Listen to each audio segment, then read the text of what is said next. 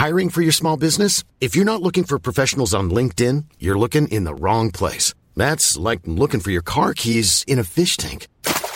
LinkedIn helps you hire professionals you can't find anywhere else, even those who aren't actively searching for a new job but might be open to the perfect role. In a given month, over 70% of LinkedIn users don't even visit other leading job sites. So start looking in the right place. With LinkedIn, you can hire professionals like a professional. Post your free job on linkedin.com slash people today.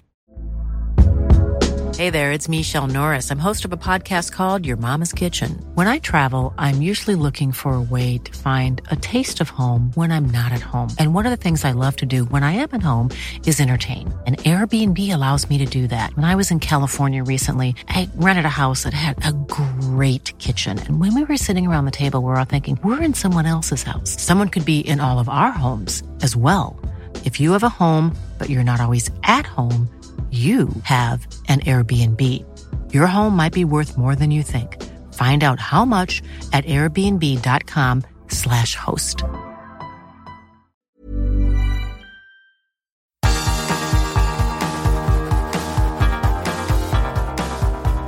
Universo Premier, tu podcast de la Premier League. Hola, ¿qué tal? Bienvenidos a Universo Premier. Desde Londres les saluda Álvaro Romeo y aprovecho también para saludar a los oyentes de Unánimo Deportes. Hoy tenemos preparado un programa completísimo en el que hablaremos de la Liga de Campeones, de la polémica en la que se ha metido sin querer Cavani y del póker de goles de Olivier Giroud. Ah, y también daremos la última hora sobre Raúl Jiménez tras su operación por una fractura en el cráneo. Vamos allá, empezamos con la Liga de Campeones.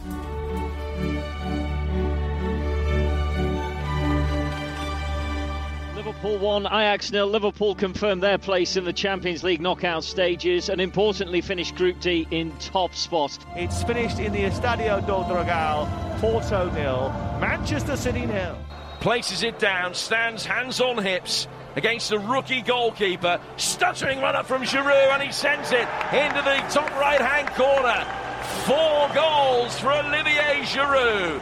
Chelsea have been absolutely magnificent. No way back for 10 man Manchester United. United 1, PSG 3, a minute into 4 added on, and Neymar again, a brace for him. We know the destiny is in, in our own hands. We know that uh, we play against a good team, obviously. Uh, Leipzig in the semi final last year, but we, uh, we are developing into, uh, into a better team as well. Of course, they were more clinical. We need to be clinical in these types of games. Big games, most of the time are decided by fine margins, and today they were against us. Ya están clasificados para los octavos de final de la Liga de Campeones el Barcelona, el Bayern de Múnich, el Chelsea, el Borussia de Dortmund, la Juventus, el Liverpool, el Manchester City, el Porto y el Sevilla. Tres ingleses. Y a mi lado, como siempre, tengo a Leo Bachanian. Hola Leo, ¿qué tal? ¿Qué tal? Muy buenas, Álvaro. Y a Manuel Sánchez. Hola Manu. Hola Álvaro. Empiezo contigo, Manu. Eh, de todo lo que ha pasado esta jornada de la Liga de Campeones, ¿con qué te quedas? Con la inoperancia de Ole Gunnar Solskjaer para no cambiar, o para no ver, mejor dicho, que había que quitar a Fred después de que se librara de la expulsión por darle un cabezazo a, a Paredes, y cómo todo eso acabó repercutiendo en que el Manchester United acabara perdiendo contra el Paris Saint-Germain, y después de varias semanas en las que parecía que Solskjaer se había vuelto a aferrar al puesto y, y volvía a, y volvían a despejarse los rumores de Mauricio Pochettino, como otra vez el entrenador noruego vuelve a estar en la picota y vuelve a estar en el disparadero de un equipo que cayó derrotado contra el, contra el Paris Saint-Germain. Eres un tipo crítico, ¿eh, Manuel, porque también podías haberte quedado con los cuatro goles de Giroud, pero has dicho, nanay, no, no, me quedo con lo de Solskjaer y el Manchester United. Leo, eh, ¿tú eres algo más optimista o eres tan eh, crítico, corrosivo como Manuel? A ver, eh, también de esta fecha me quedo, de, a pesar de esa gran actuación de Giroud, también me quedaba con el resultado de, anoche, de, con la victoria del PSG. Este, y es la historia de, esta temporada o la historia de, de en, Manchester, ¿no? Esta cuestión que marcaba Manu, la de uno o dos partidos en los que parece que el equipo recobra o toma un andar, toma una identidad para que al próximo, a partir también de decisiones de, del entrenador, volvamos, volvamos de vuelta casi que, que a foja cero. Me sorprendió que el propio entrenador en conferencia reconociera, sí, pensé en quitar a Fred, digo, que se pusiera él mismo en, esa situación, eh, reconociendo su error de, interpretación del partido, que me parece que estaba claro y pedía quitar a Fred, y finalmente, bueno, se termina quedando con, con 10 futbolistas. Es un paso atrás pensando el rendimiento del equipo, de lo que había sido ante el eh, Istanbul Basaksehir lo que fue la segunda parte, sobre todo ante el Southampton.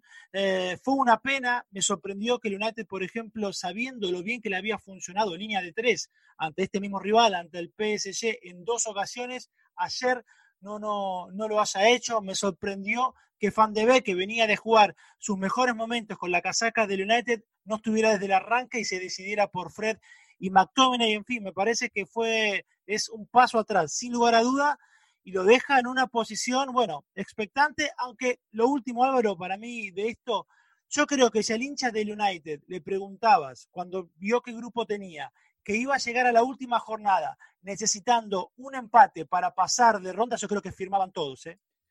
Bueno, pues como veo que hay una querencia por hablar del Manchester United, vamos a hablar largo y tendido del partido contra el Paris Saint-Germain. Ganó el Paris Saint-Germain por un gol a tres. Anotaba primero Neymar en la primera mitad, al poco de empezar. Empataba el partido Marcus Rashford con un gol que entró de rebote y ya en la segunda mitad Marquinhos y Neymar anotaron eh, los dos últimos goles eh, para que a la postre el marcador reflejase ese 1 a 3. Fue la noche de Neymar, quien anotó dos goles, y el Paris Saint-Germain ahora está en una situación envidiable si la comparamos con la de hace un mes. Os acordaréis que perdió los dos primeros partidos de la fase de grupos de la Liga de Campeones. Está en una situación envidiable, pero me hizo gracia lo que dijo Thomas Tuchel, su técnico.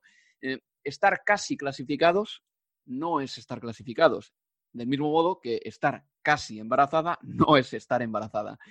En fin, eh, a mí me gustó el encuentro. El Paris Saint Germain eh, tiene dos demonios ahí arriba que es increíble la autonomía que tienen ellos dos, Mbappé y Neymar, para, por ejemplo, enfrentarse o abalanzarse sobre unas defensas de cuatro o cinco jugadores y conseguir causar peligro y disparar a puerta. De hecho, así llegó el primer tanto del encuentro, no sé si os acordáis, con una arrancada de Mbappé por la derecha, pared con Neymar, remate de Mbappé y el rebote lo cazó Neymar para anotar el, eh, el 0-1. Eh, es que tanta autonomía tienen entre Mbappé y Neymar que incluso en esa jugada llegó un momento en el que Moise Ken parecía que era un hombre que se estaba inmiscuyendo, que parecía que era un poste en mitad de la jugada, que casi se mete incluso en el remate final de Neymar. Eh, es un equipo que el Paris Saint Germain, que luego tiene futbolistas atrás que no están a la altura de los hombres que tienen adelante. Ya sé que esto es una perogrullada, pero Diallo en la banda izquierda, por ejemplo, ayer fue un desastre y todos los mejores ataques del United en la segunda parte entraron precisamente por esa banda. No es que no es solo en defensa, es que tienen dos jugadores muy buenos y bueno, luego tienen otros como, como Icardi y María, que también son muy buenos, pero luego tiene zonas del campo en las que hay jugadores que no están, pero ni, ni cerca del nivel de, de, esos dos. O sea, que juegue Moiskin en, en punta, bueno, es una solución temporal, pero es que luego sale Mitchell Baker, que, a lo mejor puede llegar a ser muy bueno, pero tampoco está a la altura del resto de jugadores. Eh, Pereira en el medio, que bueno, no sé, no creo que esté a la altura de un equipo que quiera ser campeón de, campeón de Europa y sobre todo en defensa es que es un equipo muy pobre y ayer el Manchester United pudo haber metido perfectamente cuatro goles, pero Martial tiró uno sin portero a las nubes, Cavani se estrelló con el larguero y luego Martial volvió a fallar, Rashford tuvo una también que se metió dentro del área y se encontró con un defensa. Fueron muchas cosas. El, resultado es relativamente engañoso porque creo que el Manchester United tuvo, tuvo mala fortuna eh, de, cara, de cara a puerta. Es un partido que al final el Manchester United tuvo ocasiones para haberse llevado un resultado mucho mayor, podría haber incluso ganado, pero el PSG tuvo ese punto de suerte y al final esa estrategia de fiarlo todo a una genialidad de Mbappé de Neymar pues dio sus frutos y sirvió para, para llevarse el encuentro. Pues ahora continuaremos con el análisis de este Manchester United 1, París Saint Germain 3. Universo Premier, tu podcast de la Premier League.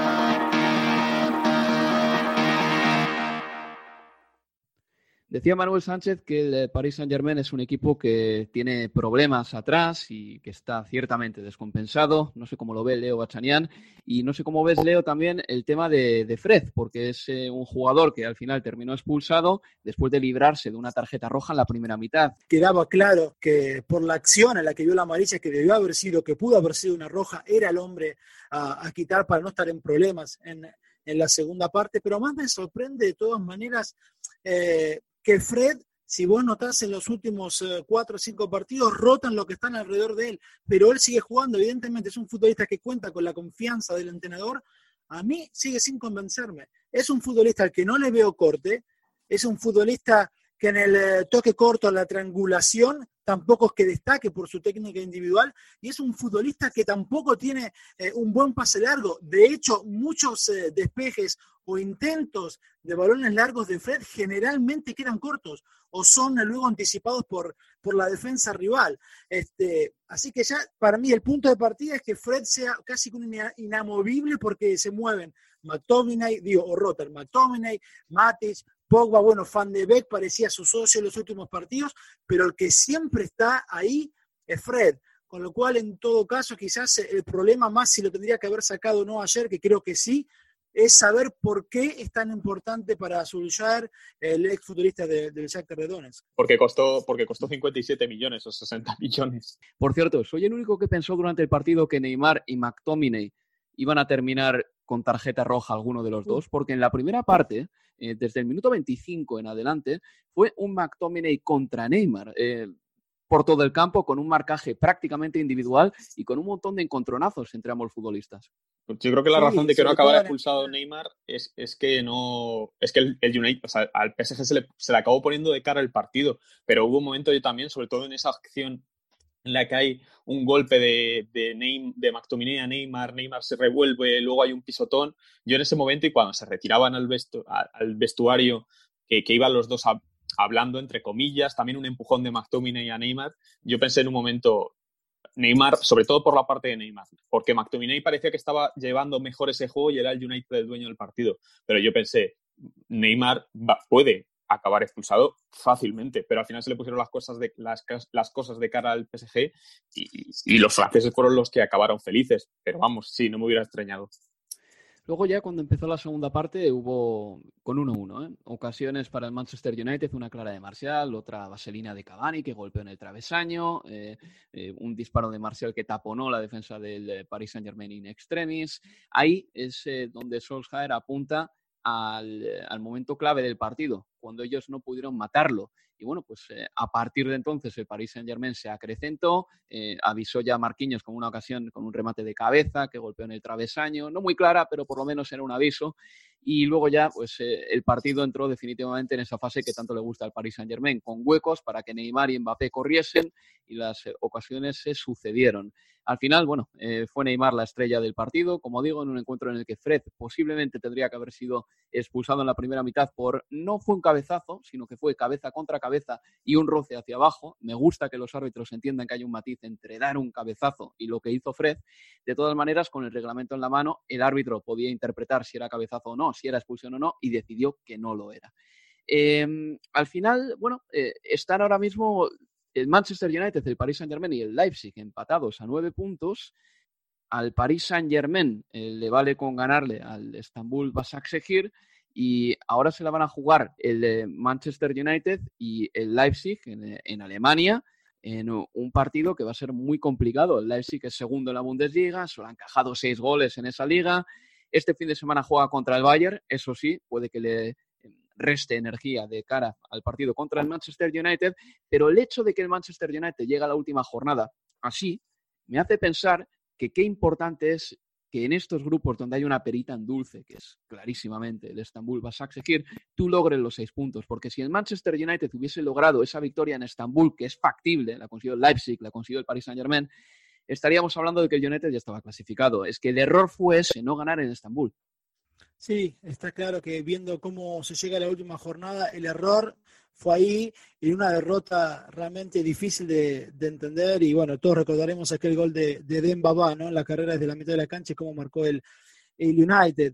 Yo igual sigo pensando aquello que, te dije anteriormente. Yo creo que en este grupo tan difícil para, para el United, eh, sobre todo teniendo en cuenta el proceso que, atraviesa, este, el hecho de llegar a la última jornada pensando que un empate, aún un empate en, eh, Alemania lo, clasifica, no es del todo una mala noticia. Bueno, claro, cuando uno piensa que una victoria en, Turquía lo tenía clasificado, puede haber un sinsabor, pero me parece que el hecho de, llegar vivo y con más chances que su rival al encuentro de, la próxima semana es, eh, es importante y yo confío en que United va a pasar a, a, octavos de final. Necesita un empate contra el Leipzig, Leo. Nada más que eso, porque recordamos que eh, cuando termina el grupo, lo que cuenta cuando hay un empate a puntos es el cara a cara entre dos equipos y el Manchester United es que le metió 5 al Leipzig. Antes de pasar al resto de partidos de la Champions, hay que hacer un inciso sobre la polémica que surgió el lunes a raíz de un mensaje en Instagram de Edinson Cavani. Permítanme ponerles en situación. Un amigo de Cavani, de raza blanca, le felicitó en Instagram por sus dos goles ante el Southampton, a lo que Cavani respondió con un abro comillas, gracias negrito, cierro comillas.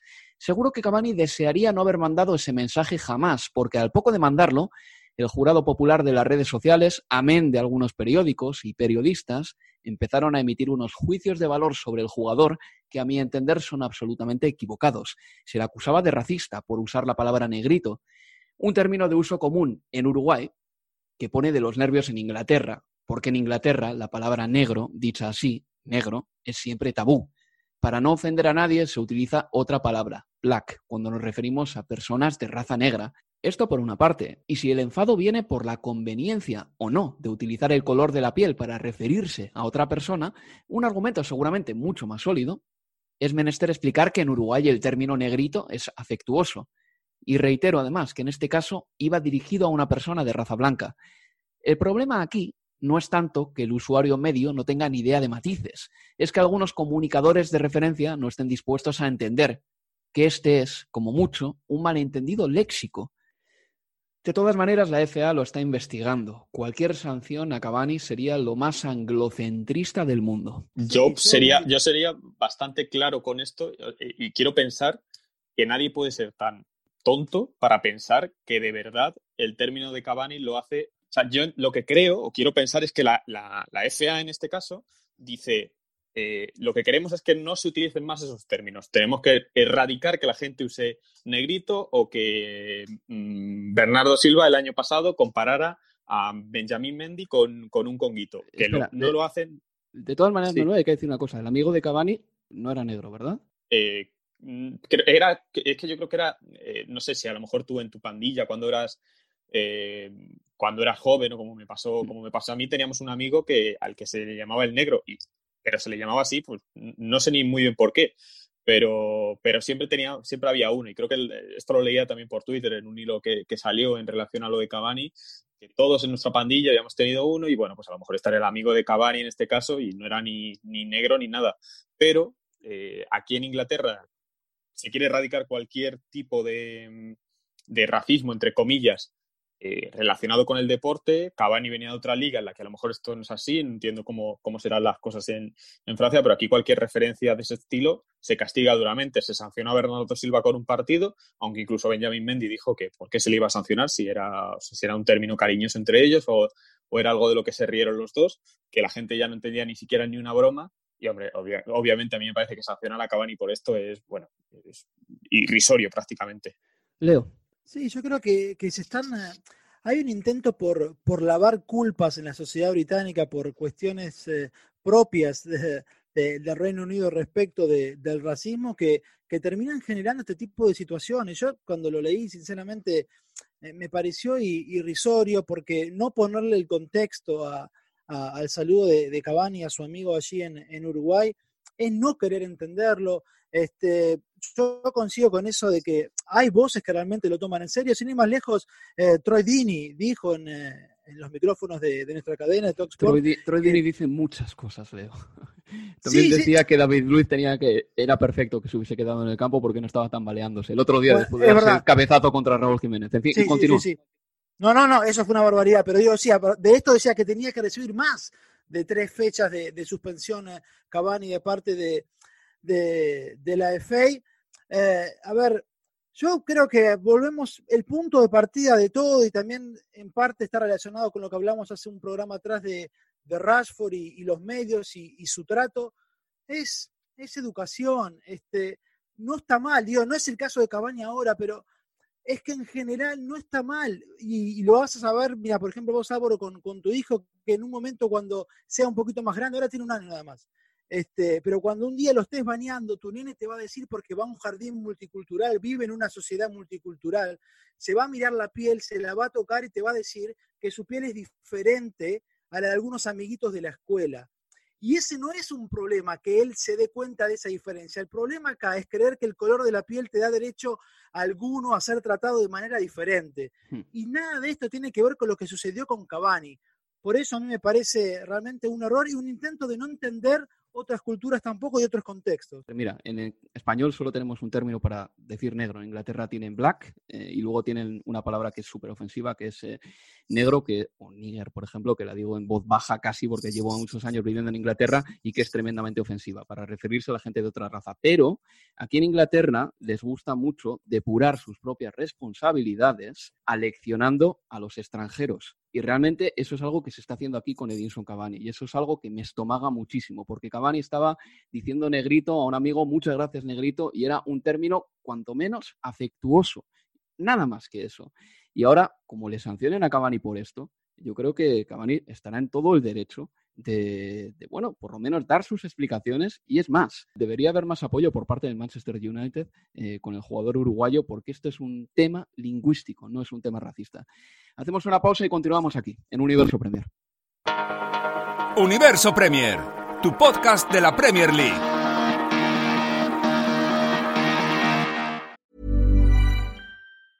Hey, I'm Ryan Reynolds. Recently, I asked Mint Mobile's legal team if big wireless companies are allowed to raise prices due to inflation. They said yes. And then when I asked if raising prices technically violates those onerous two year contracts, they said, What the f are you talking about, you insane Hollywood ass?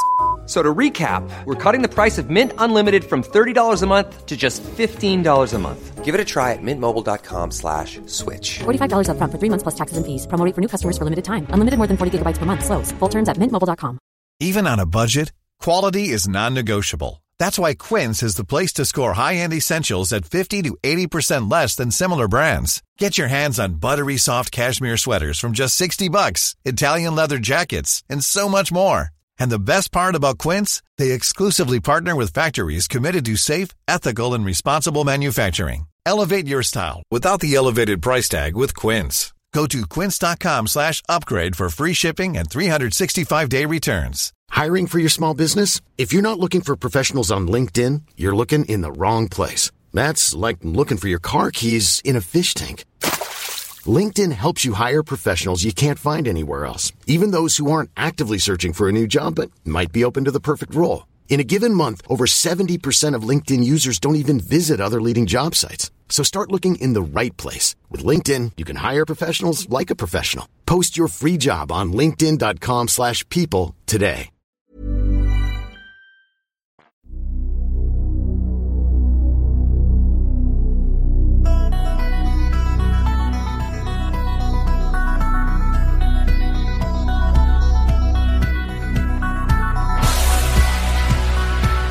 Seguimos en Universo Premier. Havertz to Giroud. Giroud, left footed shot. And he's put it into the bottom left hand corner. It's a magnificent strike from the Frenchman. Through for Giroud. And it's brilliantly put away. A little clip from the edge of the six yard box. Conte Giroud. Brilliant. It's a Champions League hat-trick for Olivier Giroud. Stuttering run up from Giroud and he sends it into the top right-hand corner. Four goals for Olivier Giroud. Sí, es Olivier Giroud, marcando cuatro goles para el Chelsea contra el Sevilla. Sevilla 0, Chelsea 4. Antes del cuarto gol ya había marcado un hat-trick perfecto. Eh, un gol con la izquierda, otro con la derecha y otro de cabeza, aunque seguro que Kai Havertz, su compañero, discrepa con esto del hat-trick perfecto, porque en Alemania el hat-trick perfecto se refiere a marcar tres goles seguidos sin ningún jugador marcando entre medias y todos en la misma parte del partido. No sé si sabíais esto, Manuel Leo. Eh, no contento con marcar esto, marcó el cuarto también a un penalti para anotar esos cuatro goles que sitúan al Chelsea primero ya de manera matemática en este grupo. Hay que decir poco de este partido, creo yo, porque, porque manda la actualidad y tenemos que avanzar, pero el Chelsea, en primer lugar, es el equipo que mejor ha fichado de todo el verano, o sea, ha dejado entrar muchísimo aire en el equipo, Mendy, Thiago Silva, Chilwell, Ziyech, Werner, Havertz, y encima es que Giroud marcó dos golazos, quiere decir que cuando se le reclama, ahí está, el primer y el segundo gol de Giroud son buenísimos. El segundo lo marca picando el balón con su pierna mala sobre el portero de Sevilla. Sí, no sé en qué, qué quedará aquello de, Giroud hace un par de semanas. Recuerdan que él dijo que planeaba o pensaba en la posibilidad de, quizás de poder ser traspasado en enero, pensando en la Eurocopa de, del 2021 con, con, Francia, para tener chances de estar. Estos, esta actualidad de Giroud me parece que lo deja más cerca de quedarse que de irse. Yo del, del Chelsea también eh, resalto esta cuestión de que ayer hizo muchos cambios eh, Lampard ante un equipo súper competitivo como lo es el Sevilla de, de, la liga, me parece que hizo un, partido enorme, otra vez con esta cuestión de volver a dejar su arco en cero. Yo solo me dejo un interrogante, que es el nivel de, de ¿no? Es como que todavía no termina de, de arrancar de, del todo, y también esta cuestión táctica que pareciera que en Premier Lampard sigue apostando al 4-3-3 con Engolo Kanté solo en la mitad de la cancha por delante de, los cuatro del fondo y en Champions se inclina más por el 4-2-3-1 para darle la opción a, a también de, de, tener sus minutos, ¿no? Y este fin de semana, Manuel, el Chelsea se enfrenta al Leeds United. ¿eh? Ese partido va a ser muy bonito porque el Leeds el otro día le dio una tunda en el plano físico y táctico al Everton de espanto. Sí, y, empató también contra, contra el Arsenal en un partido que perfectamente podría haber ganado. A ver si vemos a ese Leeds United que, que vaya un poquito para arriba porque empezó bien, comenzó con una serie de malos resultados, bastante mala racha. A ver si puede repicar un poquito para arriba este, este Leeds United, porque es un equipo que bajo ningún concepto ha venido únicamente para salvarse y que, como ha explicado su, director deportivo Víctor Orte como explicó también Razzani, es un equipo que tiende a o quiere en tres, dos, tres, cuatro años estar, pues a lo mejor como lo que hizo el, el Wolverhampton Wanderers la temporada que, que, subió, directamente a luchar por los puestos europeos. Así que a ver si, si vemos un equipo en el que también un poquito más asentado y en el que algunas piezas como Rodrigo Moreno empieza a funcionar, porque el, el atacante ha pasado por bastantes problemas físicos, ha tenido incluso que bajar a jugar con el, con el filial para coger minutos y es uno de esos jugadores que yo creo que por ahora no han justificado para nada su precio y es de los que tiene que dar un paso al frente en este Leeds United porque ahora mismo el mejor jugador o el que más rédito está dando es Patrick Bamford. Sí. Creo que es el jugador, según la estadística de goles, eh, de expected goals de la expected goals de la Premier League, eh, eh, el que mejor estadística tiene sin contar, sin contar penaltis. O sea, eso creo que habla bien de Patrick Bamford, muy bien, pero, pero muy mal de Rodrigo Moreno, que, que, del que se espera muchísimo más porque era el fichaje estrella de este equipo. Sí, tampoco me quiero centrar demasiado ya en el Leeds, pero hay que decir que en ese equipo hay un puesto que está, como se dice en inglés, up for grabs. Quiero decir, el que lo quiera lo tendrá, que es el de interior izquierdo atacando. Ahí está jugando Dallas ahora y si Rodrigo tiene la capacidad de trabajo y de sacrificio para querer jugar ahí, en un puesto que además aparece mucho por el área, terminará jugando ahí, porque Pablo Hernández esta temporada está teniendo problemas físicos y, bueno, pues no, no está siendo un candidato real para ese puesto. En fin, que pasamos de equipo y vamos ya al Manchester City, que empató a cero en el estadio del Porto el City venía de meter un 5-0 al Borley y se creía ganador cuando Gabriel Jesús anotó cerca del final, pero el tanto fue anulado. A mí lo que más me interesa de este partido es la polémica que se ha creado entre Sergio Conceição y Guardiola. Yo no sé si estáis al tanto de ella, pero eh, después del primer partido, Sergio Conceição acusó a Pep Guardiola de presionar a los árbitros. En el partido de ida también dijo que Pep Guardiola había soltado tres o cuatro comentarios muy feos acerca de Portugal y los portugueses durante el partido.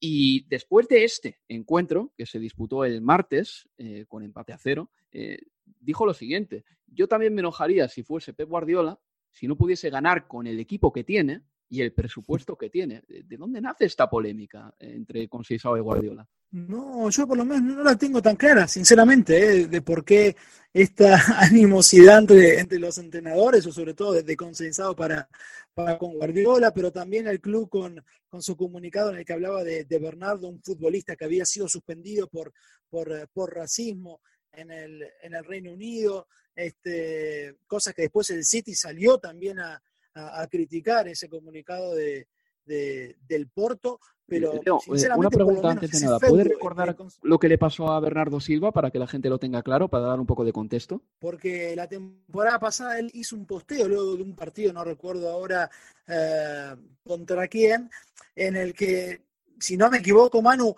ponía la imagen, era, le dejaba un mensaje o le recibía una respuesta a Benjamín Mendy eh, y ponía la imagen de Mendy y, la de Coquito, que no sé si es eh, la imagen de un producto. Sí, los conguitos, sí. los conguitos, sí. Ponía las dos imágenes juntos y, creo que iba por lado de si eran eh, hermanos de diferente madre, una broma interna y con cariño también de Bernardo para, para Mendy.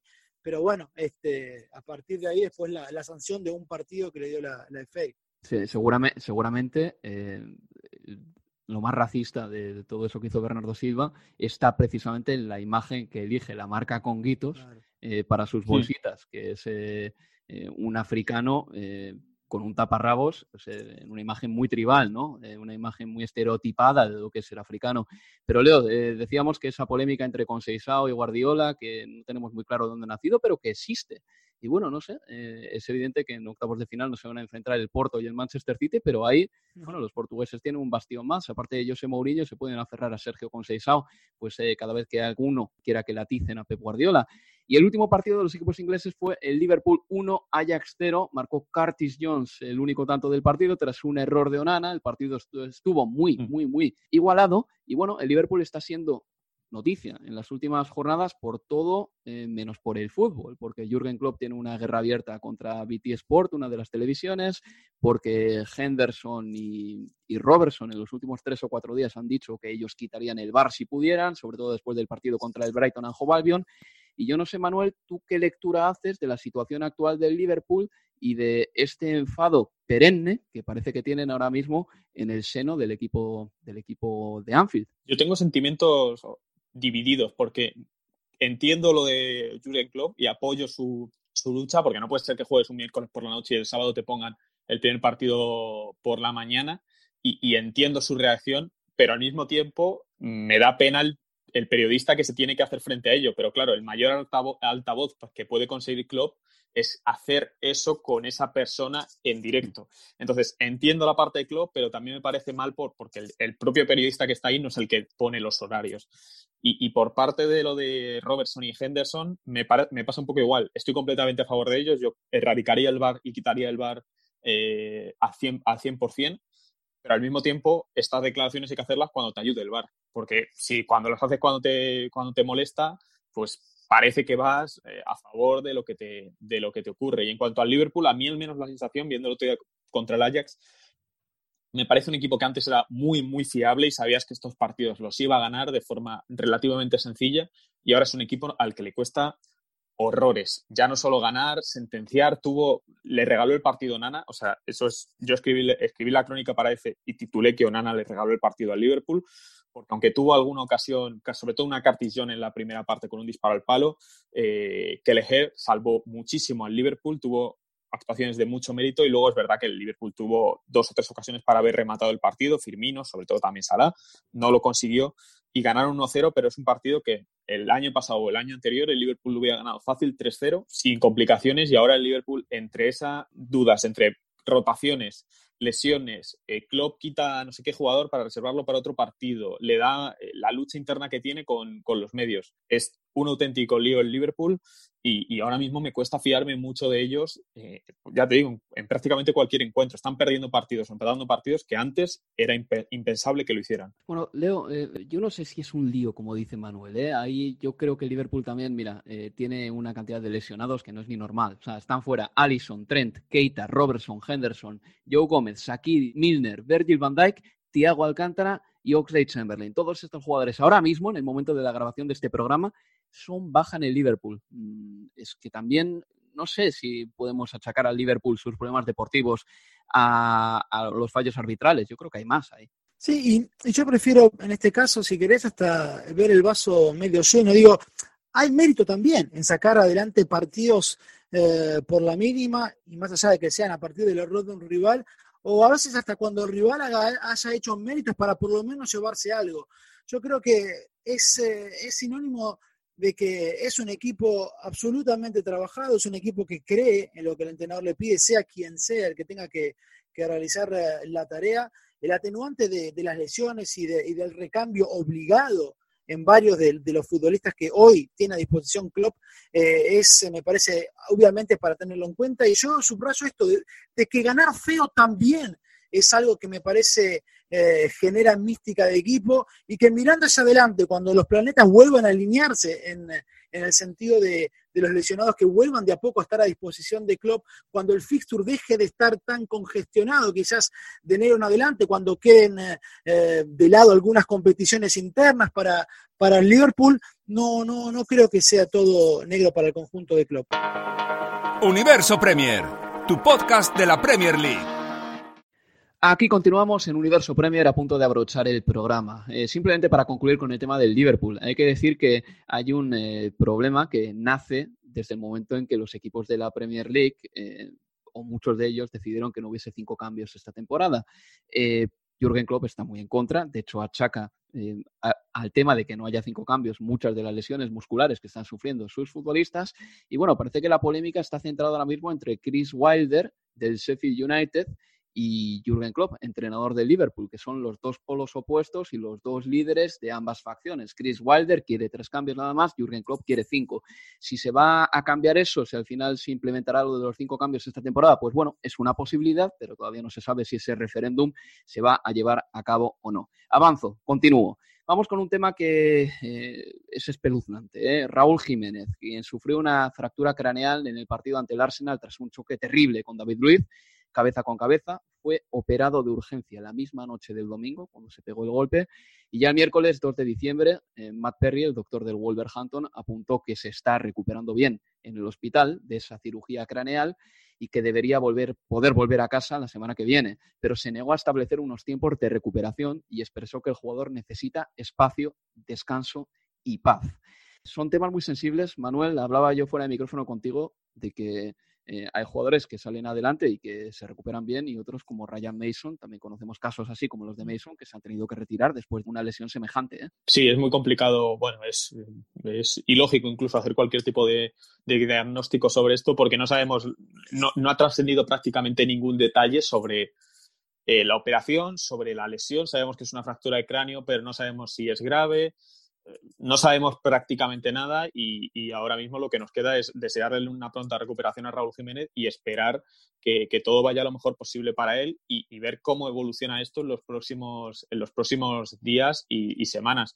Pero también comentábamos fuera de micrófono que el problema no es que le ocurra esto a Raúl Jiménez, que es una, que es una mala suerte increíble y puede ocurrir en el fútbol. El problema es ver imágenes como la de David Luiz, que si después de sufrir ese golpe sigue jugando 40 minutos más sobre el campo con una, con una herida sangrando en la cabeza con todos los peligros que, ello implica, porque no, no ha sido el caso, pero David Luiz podría tener una lesión cerebral después de llevarse ese golpe, podría haber estado empeorándola, podría haber estado dando cabezazos, haber sufrido otro golpe, podrían haber pasado muchas cosas que gracias a Dios no ocurrieron, pero que podrían haber pasado y si no se cambia el protocolo o no se cambia la percepción, sobre todo la percepción que tienen los futbolistas, los entrenadores y los médicos de esto, va, a seguir ocurriendo. Cruzamos los dedos por Raúl Jiménez y esperamos, Leo, que se recupere. Eh, bueno, de Raúl, tú, Leo, estás estudiando para ser entrenador. No sé qué opinas de los protocolos del fútbol en este tipo de lesiones. ¿Te parecen insuficientes?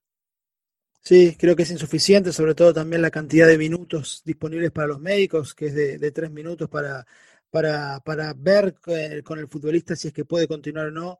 Eh, está planeado extenderlo quizás a 10 minutos, la posibilidad de que haya un cambio que no cuente como parte de los tres o cinco cambios si es que hay un choque de, cabezas, pero las cuestión de, cuestiones como la de David Luiz que continúen jugando no pueden volver a suceder. Un futbolista que golpea la pelota con la cabeza después de haber sufrido una contusión puede tener consecuencias gravísimas para su salud. Algo tiene que cambiar y ya. Y ya lo hemos visto alguna vez, yo me acuerdo en un eh, partido de Liga de Campeones entre el Tottenham y el Manchester City, que Vertonghen se llevó un golpe en la cabeza, le dejaron volver al campo y unos minutos después le sacaron del terreno de juego como si fuese el borracho del bar. Dos médicos del Tottenham agarrando a un Vertonghen que se estaba cayendo porque estaba perdiendo el, norte y, y la consciencia. En fin, pasamos página. Brexit means Brexit. El Brexit means Brexit es el fútbol es fútbol de la política moderna. Vamos a intentar ir un poco más al detalle que Theresa May y explicar cómo puede afectar la salida de la Unión Europea a los jugadores comunitarios. Porque esta semana la Federación, la Premier League y la Football League, que representa a la segunda, la tercera y cuarta divisiones, han llegado a un acuerdo para establecer un plan de entrada para los jugadores europeos. Un plan que ya ha aprobado el Ministerio de Interior con la salida del Reino Unido de la Unión Europea, los clubes tendrán más trabas para fichar a jugadores de la Unión y los jugadores tendrán que conseguir un permiso de trabajo basado en puntos. Y quien no encaje en esos criterios dependerá de un tribunal para que se le dé permiso.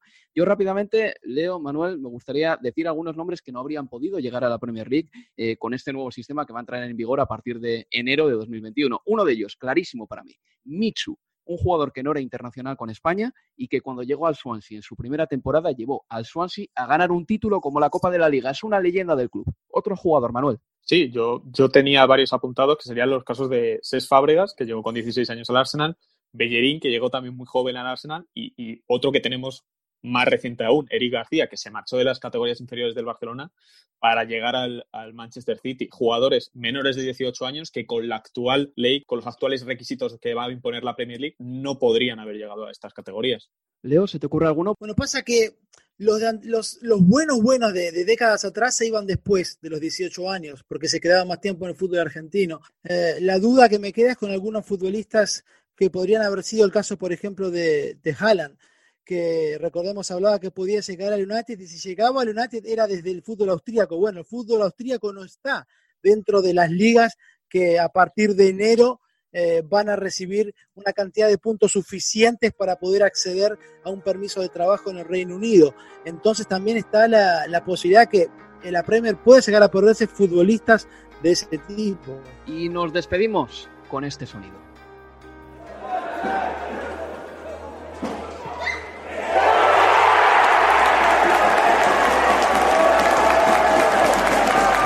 Sí, porque el miércoles terminaba el confinamiento y los clubes de las ciudades que estén en el nivel 1 de restricciones podrán abrir sus estadios a 4.000 aficionados.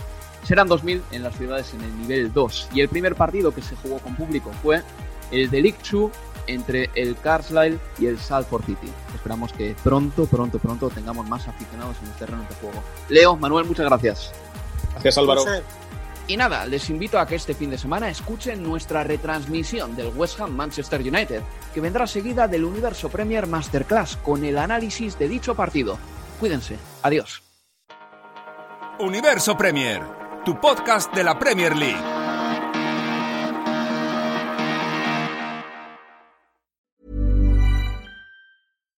Hi, I'm Daniel, founder of Pretty Litter. Cats and cat owners deserve better than any old-fashioned litter. That's why I teamed up with scientists and veterinarians to create Pretty Litter. Its innovative crystal formula has superior odor control and weighs up to 80% less than clay litter.